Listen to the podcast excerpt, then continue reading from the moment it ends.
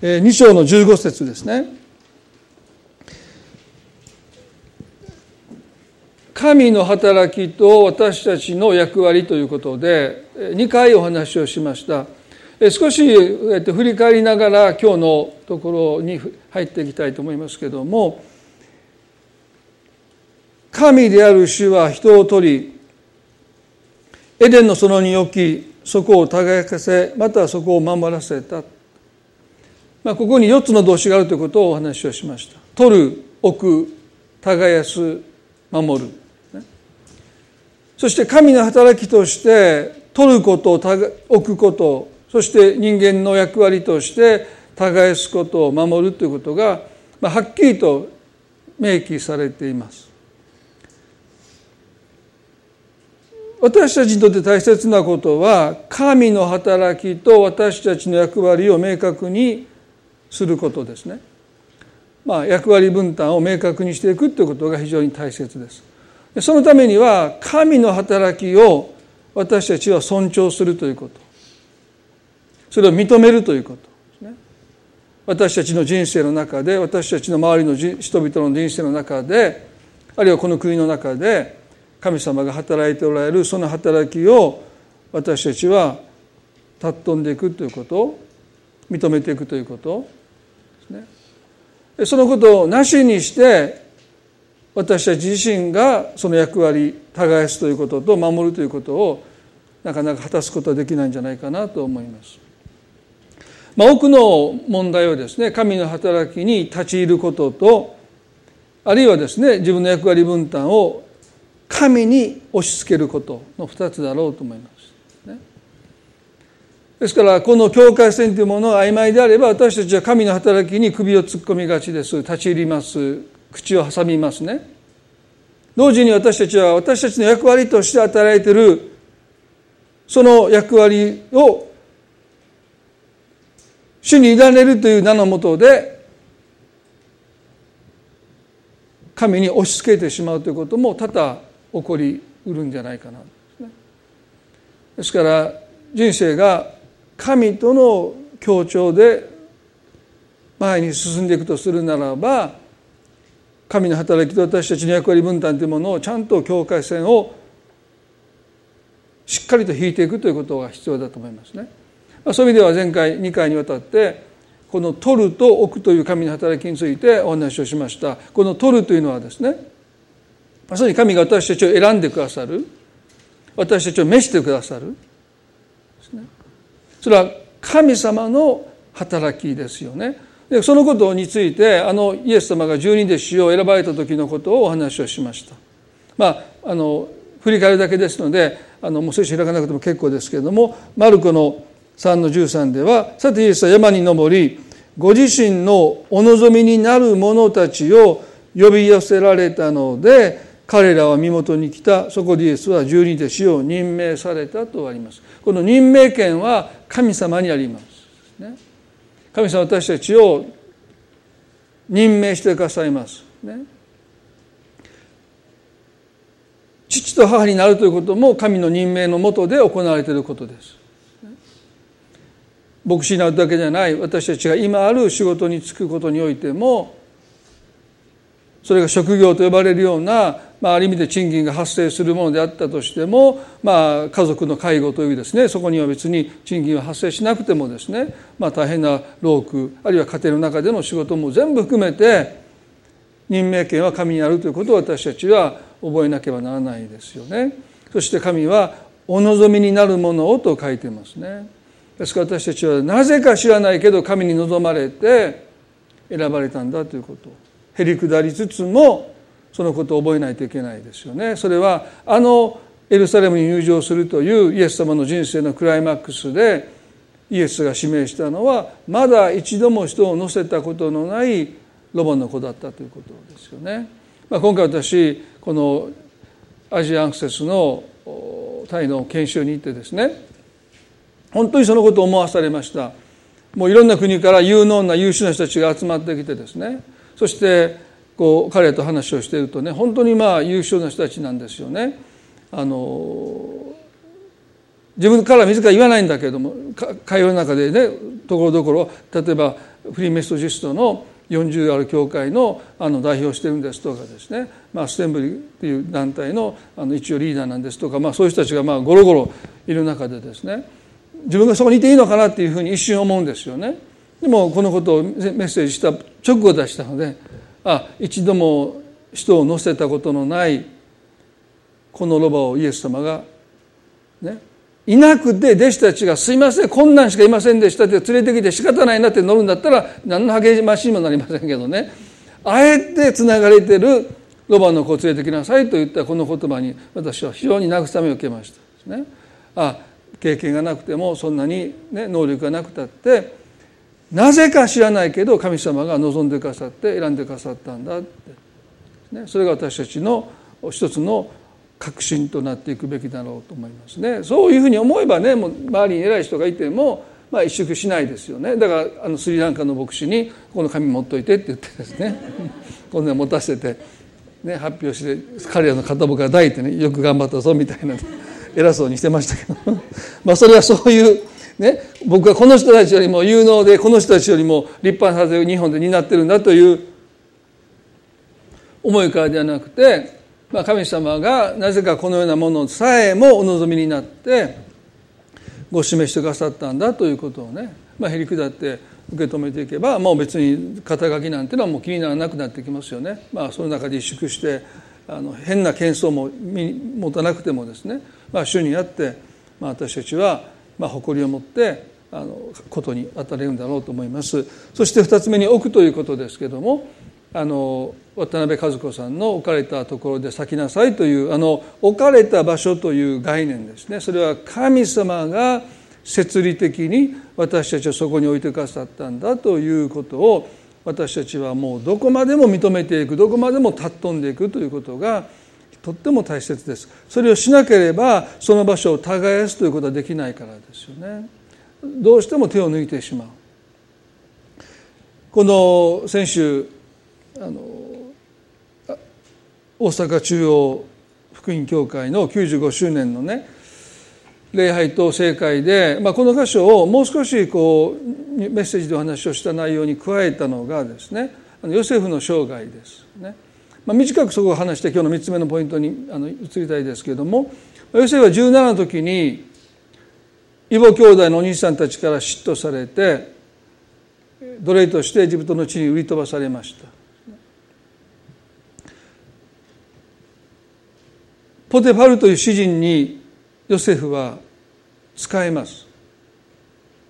そして神が共におられたのでと聖書にありますように彼のなすこと全てが祝福されたのでポテファルはヨセフを痛く信頼して、まあ、自分の銀行の通帳と藩を預けたような、まあ、財産を管理させました、ね、私だって銀行の通帳と藩を預けてもらってないんですからすごいなと思いますよ。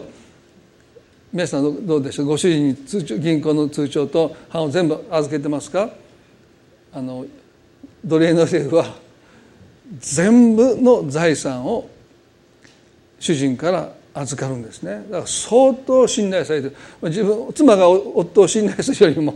このいわばヘブル人の少年のヨセフをポテファルという人は非常に信頼してまあ家の財産を管理させましたよね。でそのことがまああだになったというかですね。それも神の摂理の働きの中に含まれてるんですけども、まあ、目立ってしまったので、まあ、ポテファルの妻暇を持て余していたポテファルの妻ですね。彼女が仕事ちゃんとしてたらねそんなも誘惑する時間もないと思いますけど基本的にはもう優雅ですよね。やることないのでもうどれかしてくれますのでね。まあぼーっとしてるわけですよね。まあ、ダビデがの屋上でぼーっとしてた時にあのバテシバの、まあ、水浴しているのを見て誘惑されたようにですね。だからあんまりぼーっとする時間ちょっと必要ですよ。あそこにじゃぼーっとしないといけないですけど普段ぼーっとしてたらダメですよ。あの誘惑がぼーっとしてたら来ると思いますからね。まああのちゃんとメリハリをつけてね。暇やなってやるのはダメですね。余計な刺激を求めるので。ですから本当に安息日としてその生産今お話言ってくださったように生産性から自ら切り離すっていうのは必要ですけどもね。ですからこの彼女はまあヨセを誘惑しますけどまあ異国の地でこの主人の妻に気に入られるということはまあ一般的には奴隷にとってはありがたい話なんですよね。まあ好奇ですよね気に入ってもらうということは。でもヨセフはかたくなにその誘惑を拒むことでまあ痛くこの主人の妻のプライドを傷つけたんでしょう。まあ濡れ衣を着せられて、まあ、彼がヨセフが私をねあの乱暴しようとしたというでっち上げの罪で監獄に彼は投げ込まれますね。兄たちに売り飛ばされて連れてこられたエジプトの地そして妻の主人精神誠意仕えた妻のあ主人の妻から裏切られるというか逆恨みされて監獄に投げ込まれたこの監獄での約10年。まあヨセは何を思い過ごしたのか、まあ、私たちは知る術がありませんが、まあ、でも少なくとも彼はその中でその地を耕すことはしました。そこにいた囚人たちに彼をよく使いました。そしてまたこのリーダーとしての役割を彼は担っていくわけですけども、まあ、そういうことがあって約10年が過ぎた後に彼はその牢から出てパローの意味を解き明かします。7年間の飢饉が来ることを告げたのでそしてそのためにその前の7年間の豊作のものを無駄にしないでちゃんと7年後の飢饉のために蔵を立ててそれを蓄えているという進言した言葉に、まあ、ポロは非常に感銘を受けまして、まあ、ヨセフを抜擢して自分の右腕にしました。そして妻子の妻を、まあ、彼にあてがえたというかですね、まあ、結婚させたわけです。当時の妻子というのは王に次ぐ権威の立場にありましたので、まあ、ヨセフはですね、まあ、政治的にもそしてこの人間関係においても妻子の娘を自分の妻として迎えることができたことで、まあ、盤石じゃないですけどもエジプトの地ではもう彼はもう完全に安定したその地位を手に入れたわけですよね。でも彼はその地で結婚し生まれた長男にマナセとつけましたよね。それは漱石の、まあ、開かなくてもいいですけども41の51に「神が私のすべての労苦と私の父の前科とを忘れさせたからである」とその思いを込めてマナセとつけました。彼はあの兄たちによってエジプトに売り飛ばされたことあの苦しみをまた精神性使えた主人の妻から裏切られたあの苦しみを忘れようとしているもっと言えばですねその後に起こった牢から出てもう脅威の出世を果たしますね。いきなりですよ。おそらく王の次の座にね年功序列としたらですねもう何百人何千人何万人を彼はもう全部飛ばしていきなり囚人からエジプトナンバー2の地位を手に入れるわけですからもう大躍進ですよね。そして願ってもないもう妻子のそのような娘と結婚したことでまあ強い血縁の関係縁故の関係がそこで生まれましたですねですからそういう身に起こったことをもって彼は自分の過去のつらかったことと帳尻を合わせようとしています。ね、ああのことを経験したから今こうやって幸せがあるんだって。私たちはそういうことをしますね。帳尻合わせようとしますね。でそれはヨセフ自身が前向きに生きていくためにはそういう帳尻合わせは必要です。ね。あの時あんな苦労がしたから今の私がいるんだって。私たちそうやって自分の苦しかった過去そしてその後に起こった良い出来事となんとか帳尻合わせてなんとか黒字にして人生を前向きに生きていこうとすることは私たちの人生で私たちがまあよく行うことではないでしょうか。ね、あの両親によって傷つけられたもしたけど厳しく育てられたことによって今の私がいるんだということもある意味で人生を前向きに生きようとするときに私たちが必然的にする帳尻合わせですよね。要するにもうそうやって生きてきた。だからマナセという名前を付けたのは必然的ですよね。神様が私のつらかったあの過去の苦しみをこの地で私を大躍進させてくださってこの地位を与えてくださったことによって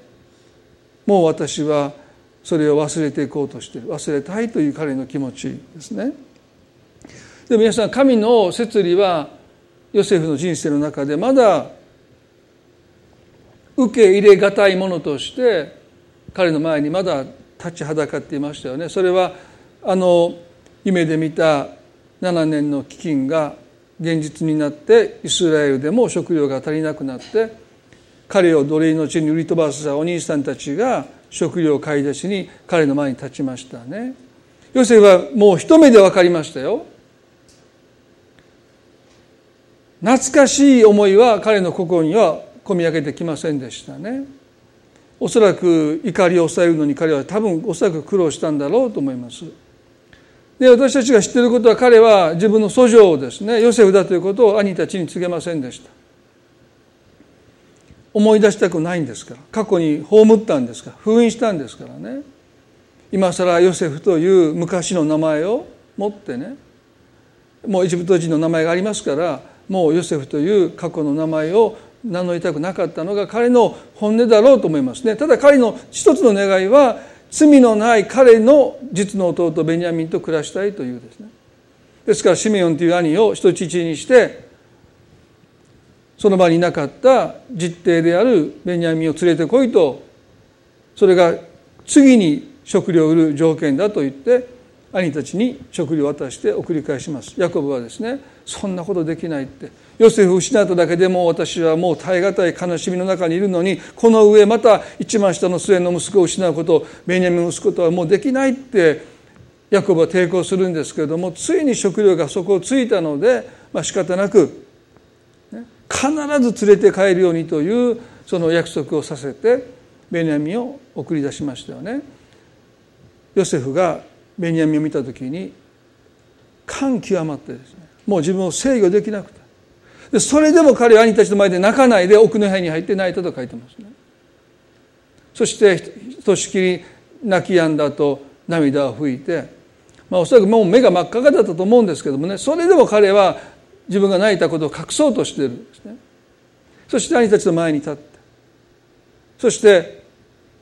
まあ一つのことが起こりました。ね、ベニヤミンが私の銀の杯を盗んだという嫌疑をかけてそしてベニヤミンを奴隷としてエジプトにつなぎ止めるんだとヨセフは言い放ちますね。彼としてはヨセフであることをその訴状を明かさないでベニヤミンを引き止めるそれが唯一の手段だと思えたんでしょう。でその時にあることが起こりましたねなんとヨセフを銀貨20枚でエジプトの奴隷として売り飛ばすことを提案したユダがですねベニヤミンのヨセフにとっては実弟であるベニヤミンの身代わりに私が奴隷になりますと申し出たんです。これは大きなことですよね。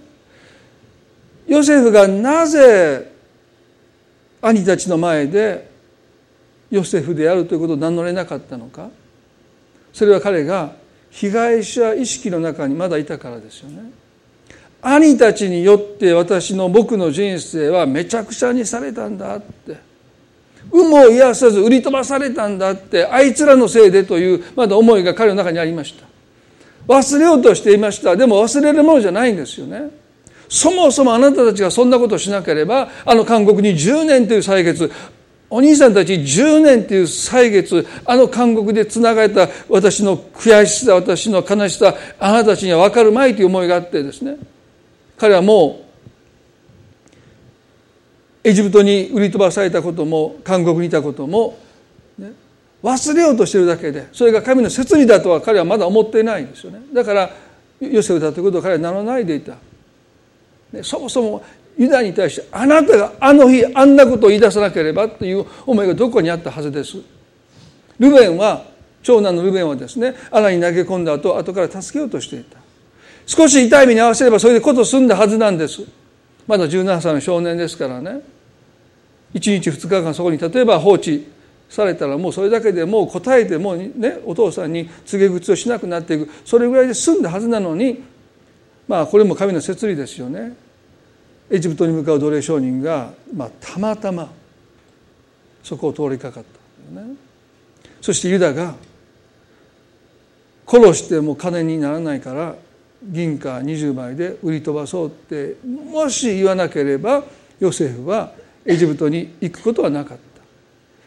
た。あなたのせいでという思いがユダに対してあるわけでしょ。でもそのユダがですよ自分の実の弟ベニヤミンのために誰からも強いられることなくですね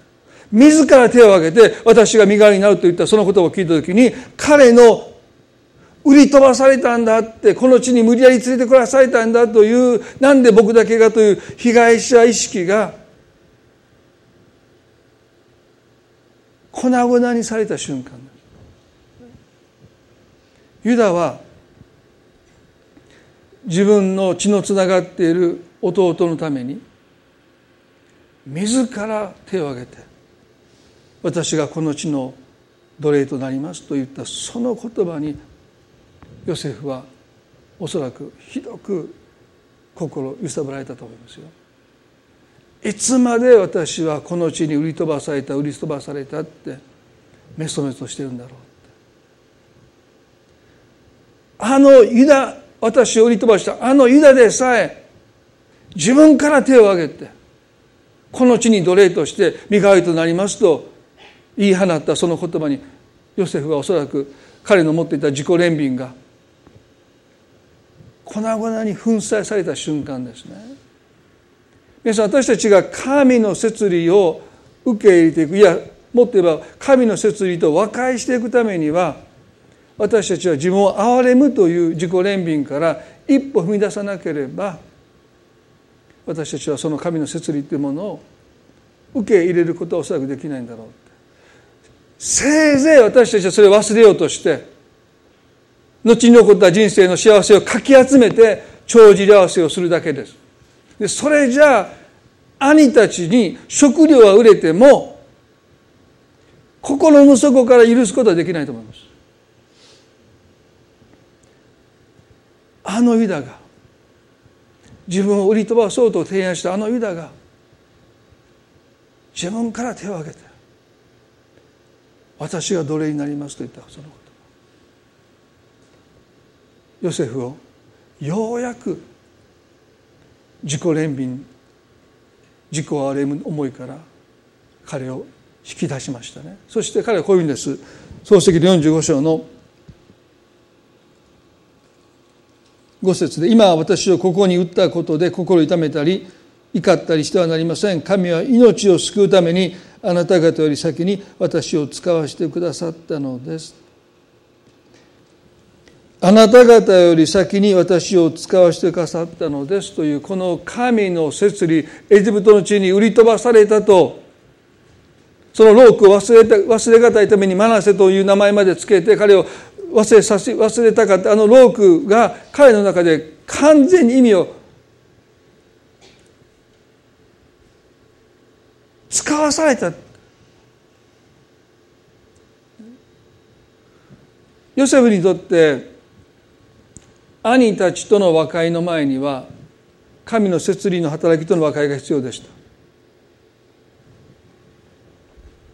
売り飛ばされたんじゃないって。神が私を使わしたんだというこの神の摂理の働きと和解することなしに兄たちを心の底から許すことはできません。なぜあなたはそんなことを私にしたんだって私たちがその人の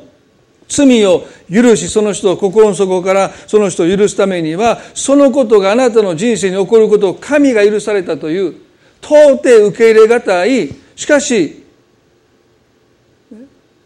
その身に起こったことに神の摂理を私たちが認めるということを通してでしか私たちは本当の意味で人を心の底から許すことはできないんだろうと思います。その人があなたにあんなひどいことをすることを神は許されたんだということをねあの17歳の罪のない少年を兄たちがエジプトに売り飛ばすことを神がその場にいて神はそれを阻止することもできたに阻止なさらないでそれを許されたということをヨセフが本当の意味でへり下って受け止めていくためには十数年の歳月が必要でした。私たちにもそういう歳月が必要なのかもしれません聖書が許しなさいと言ってるからあなたはあなたにひどいことをした人を許さないといけないと簡単に言えません。そのことがあなたの身に起こったことがなお神の説意の中で許されてるんだということを頭でなかなか理解できないけど。で私たちがある意味で啓示によってですね。ヨセフがここで神が私を使わせてくださったんだ。これ啓示ですよ。売り飛ばされたと思ってたヨセフの心にそのことが示された時にようやく彼はヨセフであることを名乗りますね。そして兄たちを心の底から許していきます皆さん私たちにも神様の摂理神があなたをそこに置かれたというそのことで神を恨みます。なんで私なんだって不公平じゃないかって思います。まあこの100周年95周年の正解の中で少しだけお分かちしたことあるんですね。それは、まあ、皆様も何度も何度も聞いておられるからよくご存知ですけれどもその一番下の末の弟がですねあの有賀先生にその引き取られていく時ですね。まあ皆さんにもお話ししましたけど私はそう引き止めようと引き阻止しようとしましたよね。でもまあもちろん9歳の私でしたからそんなこと到底できないでまあ末の弟賢治はですね有賀先生ご夫妻にこう手渡されてまあ車に乗って、えー、私たちの家族からいなくなりましたね。でまあその時私は外に追いかけて道路でもう神様を見上げて天を見上げてもう神様私は僕はあなたを信じないという祈りをしたのお話をしましたねもう父もいなくなってその3か月後にまあ一番下の末の弟もいなくなったということでもう僕はもう神様を信じないということを、まあ、道路に立ち尽くしながらその祈ったの今でもよく覚えてますね。でその時にまあ皆さんにもお話をしましたけども随分後になってまあ弟と再会した時にまあ最後の最後の会話で私がそのことを話しました。それまで和気あいあいというか、まあ、涙を流すこともなくですね、えー、あの時以来もう20年以上の歳月を経て再会した割にはこう淡白な話というかもう身の上のことを少し話している程度だったんですけどもまあ彼が帰り際にですね私がこのことを話した時に彼がもうお釣りの涙をポトポトポト落とし流し始めました、頭では神が有賀の家に僕を置かれたことは頭で分かった、で心ではいやどうしてもなぜ4人のお兄さんがいるのに一番下の僕だけが母親から兄弟から離されてまあいろんな神様の計画があったとしてもですよね。そこに置かれてずっと周りの子供たちから言われてきたお前はもらわれてきた子供やもらわれてきた子供それをじっと否定して否定して打ち消してきたけど16の時にその事実を知らされた時のあの拒絶あの絶望感ですね。ですから頭では分かってるんだけども、まあ、心ではどうしても受け入れがたかったけどもお兄さんが僕を追いかけてくれたというその一言を聞いた瞬間にどうしても拒絶されたという思いを心から払拭できなかったけれども少なくてもお兄さんが僕を取り返そうとして追いかけてくれた事実があったということで今僕はもう心から神に捨てられたわけじゃない家族が捨てられたわけじゃないことがやっと分かったって泣いてるんですね。まあ、私にとっては追いかけて彼を取り戻せなかったという挫折の経験ですね。でも彼からすると取り返した返さなかったというよりも少なくても家族が僕を見捨てなかったということが兄が僕を追いかけて取り返そうとしたというその事実その事実だけで十分です。どんな言葉よりもどんな聖書からこうだああだって言うよりもただ9歳のお兄さんが僕を追いかけて取り返そうとしたというその事実をもってして彼は有賀の家に有賀先生の家に養子として長男として神が置かれたんだということをようやく頭と心で分かった瞬間。ようやく彼は自分の人生をそこから生き始めていったんだろう。その事実を認めたくないもらわれてきた子供でないそれを否定して否定して否定して否定してでもやっぱりそうだったって分かった瞬間にもう彼はもう自分の人生を粗末に扱いましたね。言ってました。もう一見その筋の人だと分かる車にバイクで煽ってですね。何をでも逆にその車に幅寄せされながら工事現場まで連れて行かれた時の恐怖とかね。もうもうもうどうでもいいって思ってたってね。でも神の摂理？ね。成賀先生私話をした時にね彼も同じことを言ってましたね。父親を失って悲しみに暮れてるこの家族からその一番上の子供を引き取っていいんだろうか。まだ僕が追いかけてきたその返してって言って信之先生が追いかけてきたのが一番つらかったってですね。まあそうでしょう今思えばね。返してって言いながらあなたが追いかけてきて腕に抱いたその拳銃を取り返そうとするのをまあ振り振り払ってではないにせよですね。まあこの家族から本当にこの3か月のこの子供さんを自分の家に招いていいんだろうかですね。こんなことをしていいんだろうかって、ね、そんな思いに葛藤しながら引き取っていく。でもそれもまた神がこの子をこの家に置かれたんだという。別に私がこの悲しみに暮れてるこの家族からその無邪気に微笑んでるその生後3か月の赤ちゃんを引き離す奪い取るんじゃないって。神様がまたこの子を私たちの家庭に置いてくださったんだ。それは言い方によったらね都合のいいような聞こえるかもしれない。でも本当にそうじゃなきゃ。その子をき取ることができない。でもねそのことを可能にしたのは私初めて聞いたんですけどね。最初断れたそうですね。本田先生という方が5人の男の子がいるんだから子供のいない豊田君の家に生まれたばかりのお子さんをね養子に出したらどうだっていう話があってまあ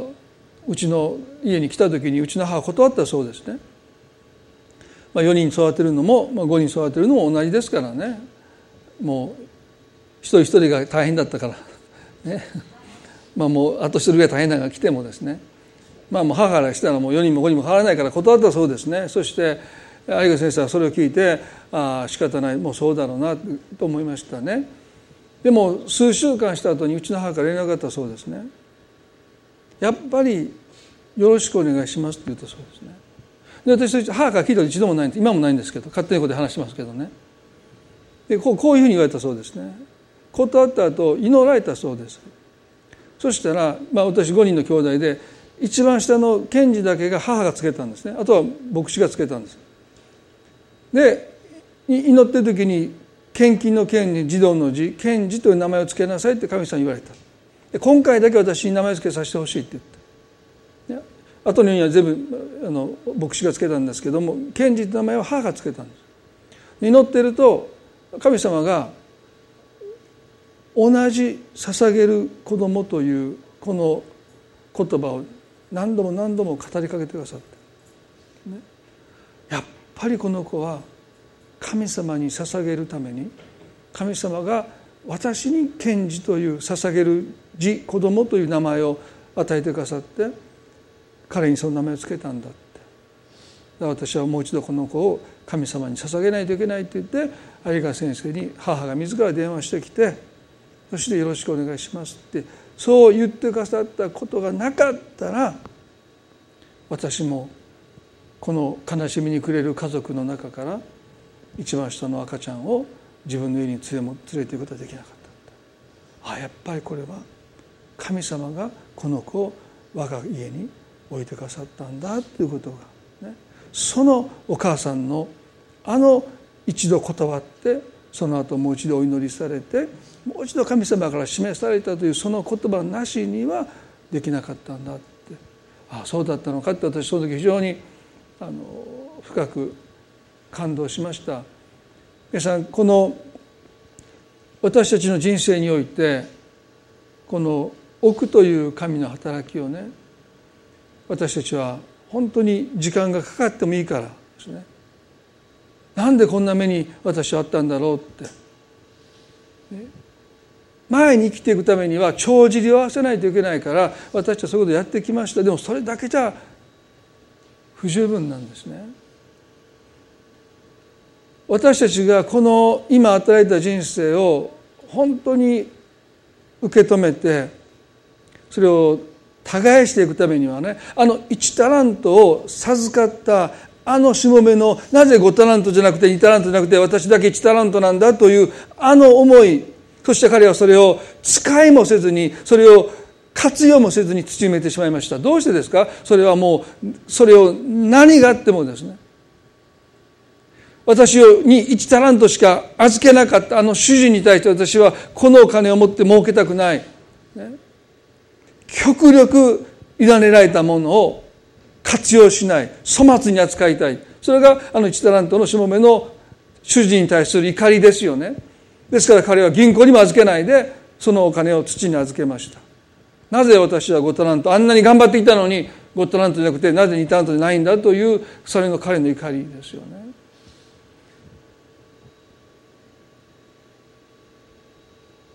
こんなに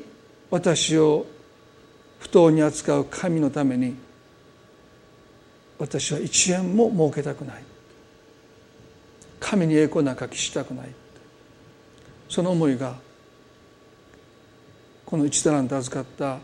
しもべの中にあったはずですよね。彼もまた神の摂理というもの神が私をそこに置かれたというその人生を受け止めることはできないでいた被害者意識でいた自分を憐れんでいたんじゃないかなと。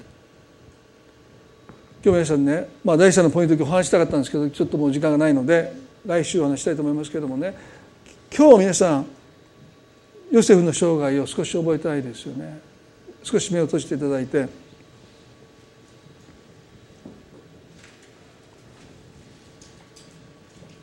皆さんはあのヨセフの苦しみと同じ苦しみの中におられるかもしれません。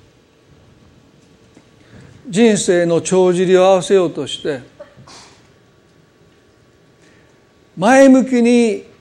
積極的に肯定的に生きていくためにはそういうことも必要です。辛かった経験を異なった角度から評価してとっても愛のない父母だったけどもそのことで私は愛に飢えてでもその結果として自分の子供たちを一生懸命愛そうとしているだから冷たい家庭だったけどもでもそのことがあって今の自分がいるんだって思えることそう思うこともとっても尊いことですね。でもそれじゃあやっぱり過去を封印して過去を忘れようとして生きてる。ヨセフはそうやって生きてきましたでもやっぱり彼の中にはどうしても自分を憐れむ思いがありました。でもそれを打ち破ったのはなんと彼を売り飛ばそうと進言したあのユダだったんです。ユダこのユダからダビデが生まれていきます。そして救い主イエスが生まれてきます。自ら進んで奴隷になっていくことを提案したユダの中に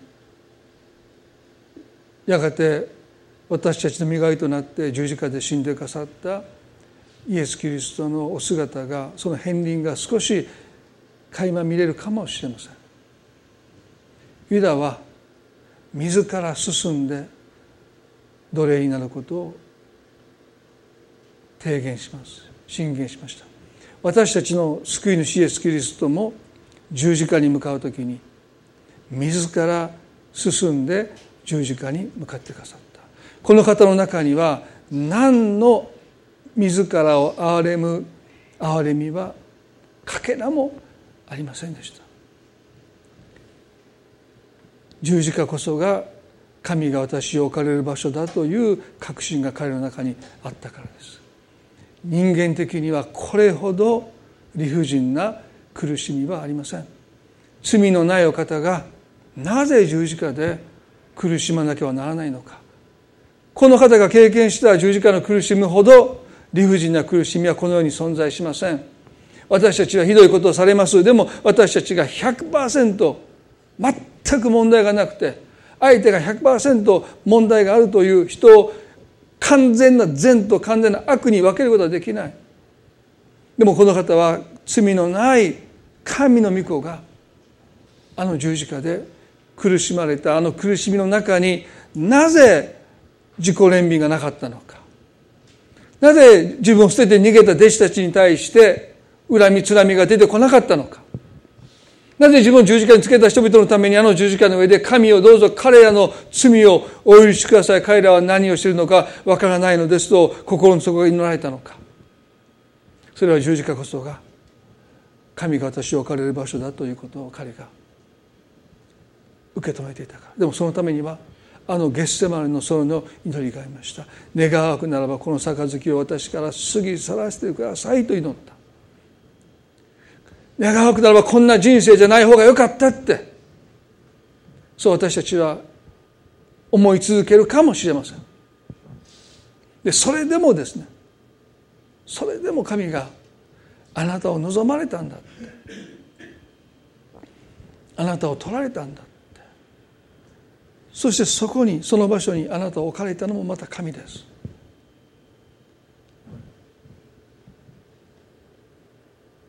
あのゲッセマネの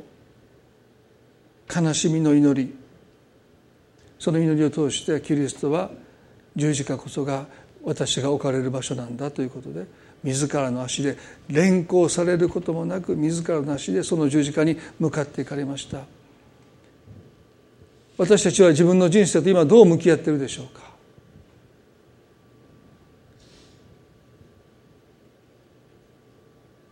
あなたの中に自己憐憫の思いがあるならば今の生活は今の苦しみは今の人生はやっぱり有無を言わさず押し付けられたものとしかあなたには受け止めきれないかもしれません。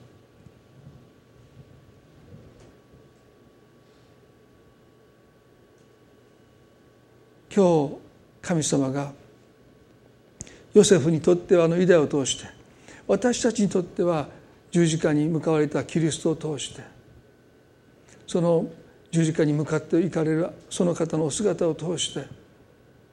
どうか私たちの心にある自己あれも思いを完全に粉砕してくださって自分の人生と真正面から向き合ってここに私は置かれたんだということ。ここで私は花を咲かせるんだ実を実らせるんだということです。この年をこの人生を耕していくんだというその決心を私たちはもう一度新たにしたいしたいなと流されます。そのためには自らを憐れむ心があなたの心にあるならばどうか神様があなたをその憐れみからあなたを連れ出してくださるように祈りたいと思います。それは聖書が言ってるかとかそうすべきだってそんなことでできるんじゃない。神様があなたをその憐れみから自己憐憫から連れ出してくださるように。あなたよりももっと苦しい人がいるんだよ。そんなことであなたはそこから出ていけません。あなたはあなたでしかない。あなたでしか分かりえない悲しみの中にいるわけですから。他の人と比べてあなたはもっとましじゃないか。それは慰めにもならないことは私自身よく分かっています。そして皆さんもそのことはもう重々分かっておられると思いますね。でもどうか神様があなたをその自らを憐れむ悲しむその思いから連れ出してくださった。神が私をここに使わせてくださった。私を置いてくださった。あなたの人生をあなた自身が生きることができますように。短く祈ります。恵み深い天の地の神様。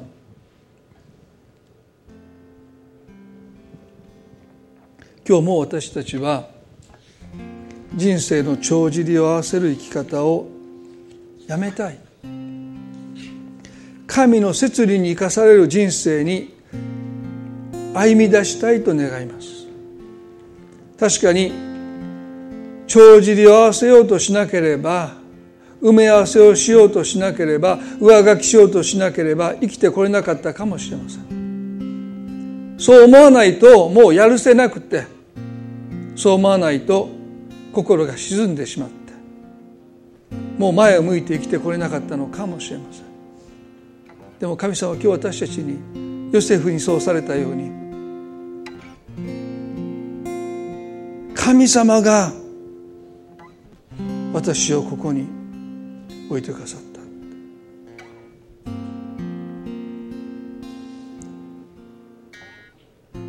私はこの人生を耕していこう。あの一タラントの預かったしもべのようにそれを土にもし埋めてきたならばその一タラントを掘り起こしてそれを豊かにしようって神様の栄光のためにもっと生きたいってこの人生を用いていきたいってその思いをどうか私たちがより強く持つことができますように。もし私たちの心がまだ自己憐憫に沈んでいるならば神様どうか私たちをそこから引き上げてください。帳尻合わせでは何とかかんとかやってこれましたけどもでもそこから私はまだ解放されていないと思います。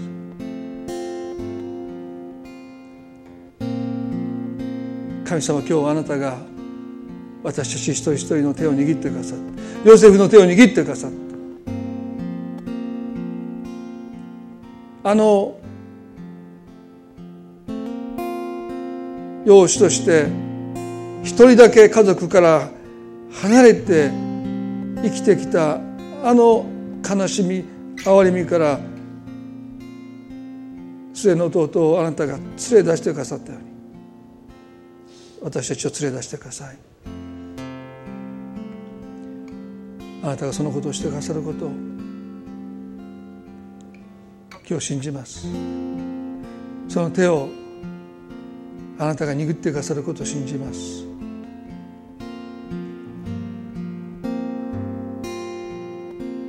一人一人の中に主が宮沢を持って望んでくださることを信じ感謝して愛する主イエスキリストの皆によって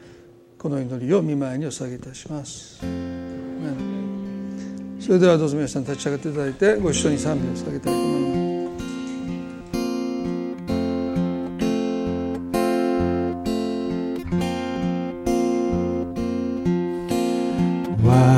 す。私のすべてを見前に捧げの思いをあなたの御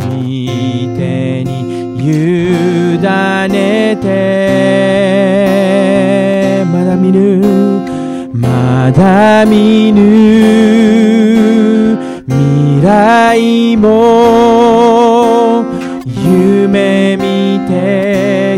たことさえ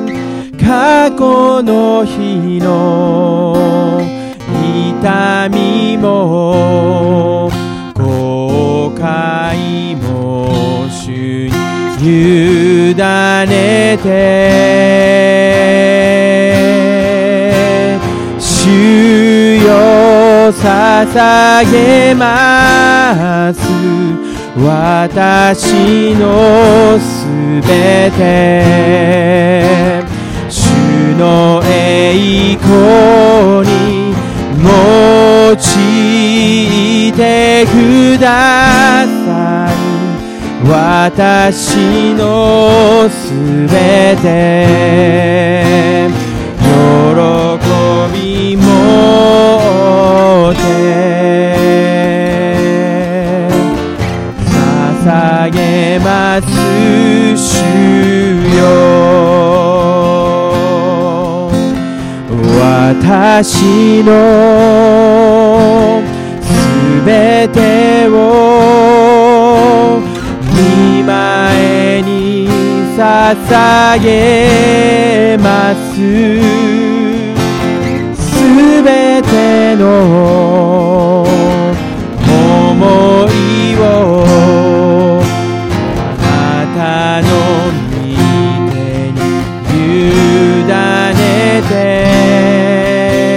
まだ見ぬまだ見ぬ未来も夢見てきたことさえ過去の日の痛みも後悔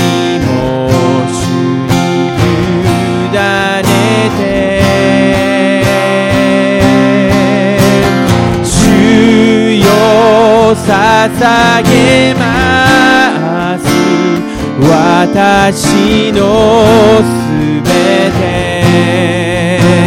主の栄光に用いてください。私のすべて。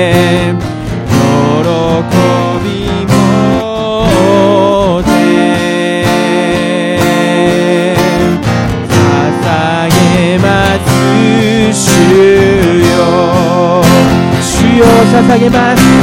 主よ捧げます私のすべて主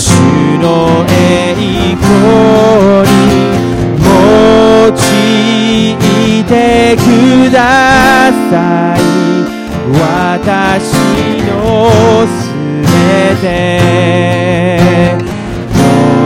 喜びもて捧げます主よ。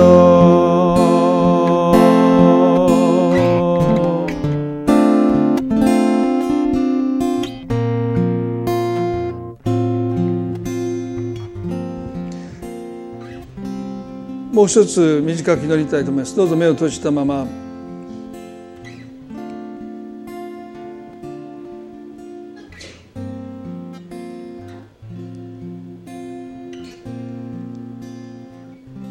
ヨセフにとって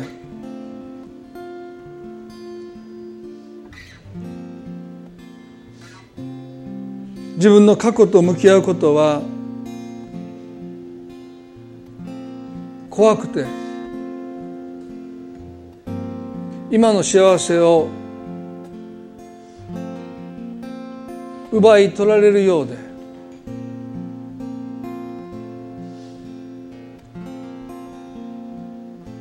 心を封印して見ないようにして生きてきたこと。そして私たちもそうやって生きているのかもしれません。神様は過去のあなたの傷をどうやって癒していかれるのか。それぞれ神のなさることは異なりますけども。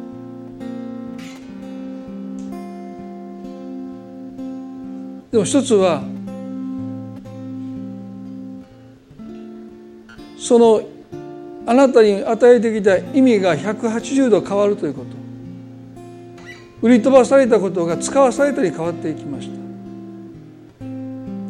私たちはいろんな意味で人生にで起こった出来事を自分なりに解釈しますけどそれには限界があります。神様が新たな啓示を私たちにくださらない限り180度の転換は起こりません。あの十字架のキリストの死が全人類の救いだなんて誰も思わなかった。でもあのキリストのあの十字架こそが私たちの救いです。弟子たちはそれにがっかりして帰ってきました。元の職業に戻ってきました。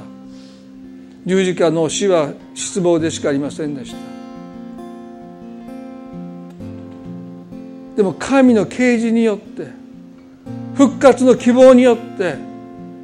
十字架の意味が全く変わってしまいました。今や私たちの誇りになってしまう。人々はそれを身につけています。今日神様がどう考えてもどう聖書的に理解しようとしても全くない方が良かった。これさえなければってやっぱり思ってしまう。その出来事に対する新しい光をあなたに与えてくださって。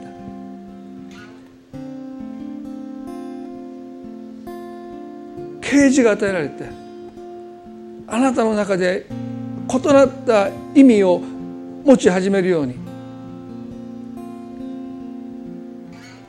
もはやそれはあなたの努力では不可能です。神様の働きですから。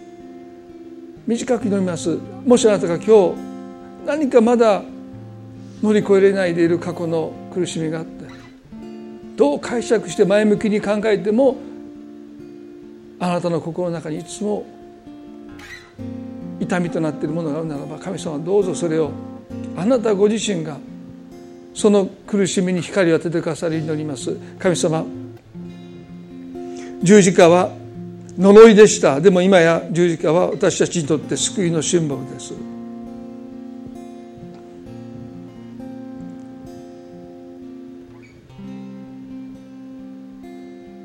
神様私たちの過去には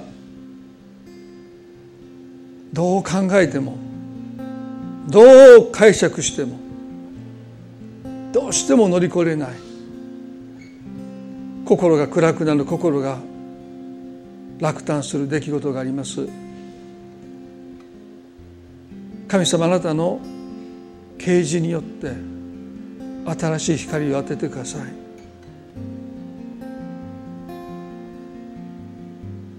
180度意味が変わってきます。